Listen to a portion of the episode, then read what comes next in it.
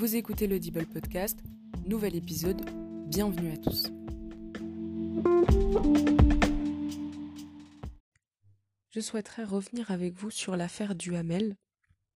En bref, dans un livre qu'elle a intitulé La Familia Grande, Camille Kouchner accuse son beau-père Olivier Duhamel d'avoir agressé et d'avoir violé euh, son demi-frère qu'elle nommera Victor dans son livre, lorsqu'ils étaient euh, mineurs, donc euh, âgés de 13, entre 13 et 14 ans. L'affaire a beaucoup fait parler d'elle parce que Olivier Duhamel est un politologue assez connu et notamment euh, a travaillé pour les universités de Paris et, et Sciences Po Paris, qui est une prestigieuse école, mais aussi pour la gravité des faits qui lui sont reprochés, euh, d'autant plus que c'est malheureusement le cas de beaucoup d'enfants euh, en France et même dans le monde qui sont agressés sexuellement lorsqu'ils sont jeunes et vulnérables. Malheureusement, et c'est ce pourquoi je souhaite en parler avec vous aujourd'hui dans ce podcast, la réponse judiciaire n'est pas toujours suffisante. Pour des faits de prescription, nous allons voir pourquoi, et également pour tout ce qui est la législation qui entoure les cas d'inceste. Voilà, donc je vais vous laisser direct avec la suite.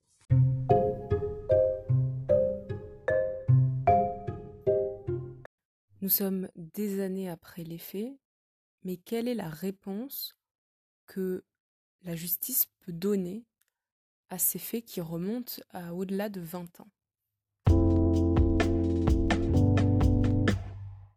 Malheureusement, au bout de 20 ans, les faits sont prescrits, donc c'est-à-dire qu'on ne peut pas avoir euh, de, condamnation à la fin. Ce que Camille Kouchner regrette, c'est de ne pas avoir eu cette confrontation avec son beau-père, euh, non pas forcément la condamnation, mais de pouvoir vraiment confronter euh, les actes qu'il a commis face à la réalité, en fait. Donc c'est vraiment cet aspect-là que, que Camille Kouchner déplore. Et au-delà de ça, dans notamment une interview qu'elle a effectuée à Hobbes, eh bien, elle déplore en fait le, problème que l'inceste finalement n'est pas un sujet de droit à part.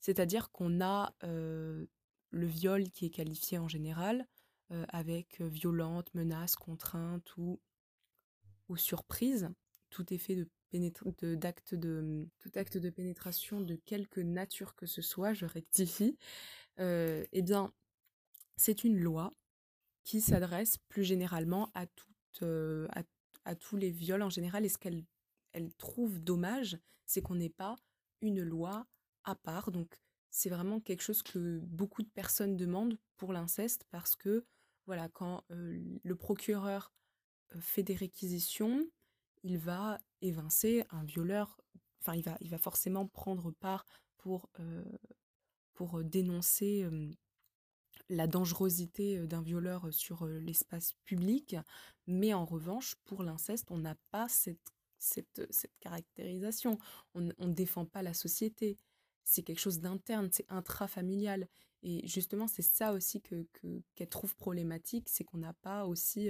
bon, bien sûr, il y aura d'autres d'autres arguments, mais c'est un argument qu'elle a, qu'elle a donné en fait dans cette interview et que je trouve très, très intéressant en fait à analyser et pourquoi pas voir peut-être dans les années prochaines si, si cela ouvre des portes à une quelconque discussion pour éventuellement refaire une loi pour cela.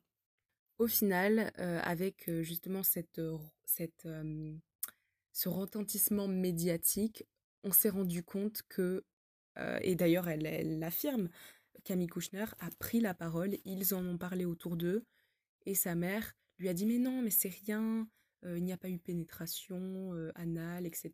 Et donc du coup, elle a minimisé vraiment cette, cet acte monstrueux, et ce qui s'est passé, c'est que du coup, ils ont essayé d'ouvrir un peu le champ de la révélation en en, parlant un peu à côté autour d'eux, etc. Mais euh, ça n'a finalement rien changé.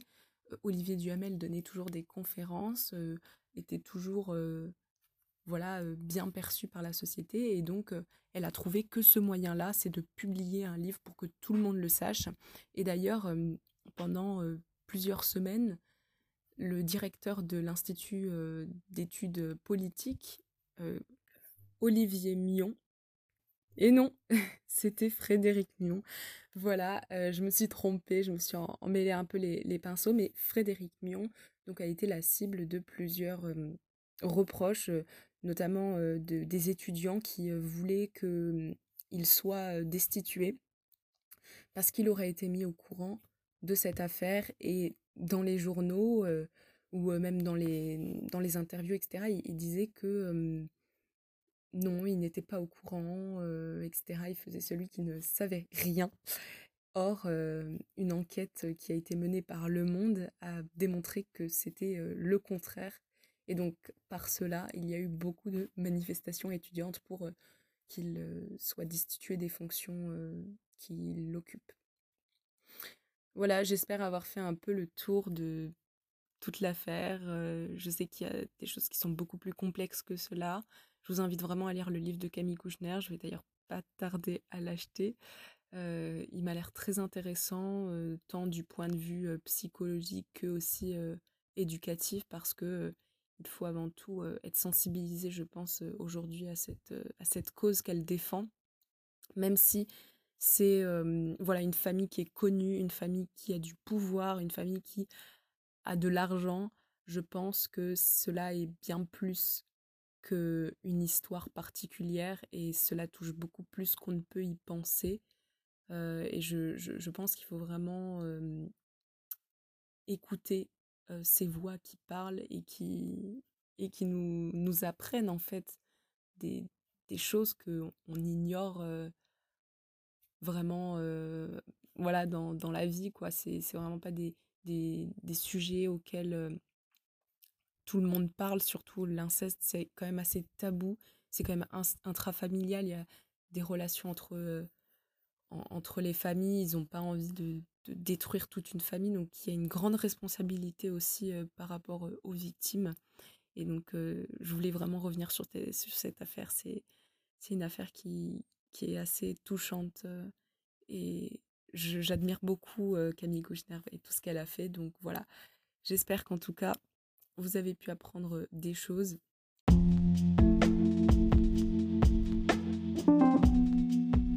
C'est la fin de cet épisode. Merci à tous et restez à l'écoute sur l'Audible Podcast.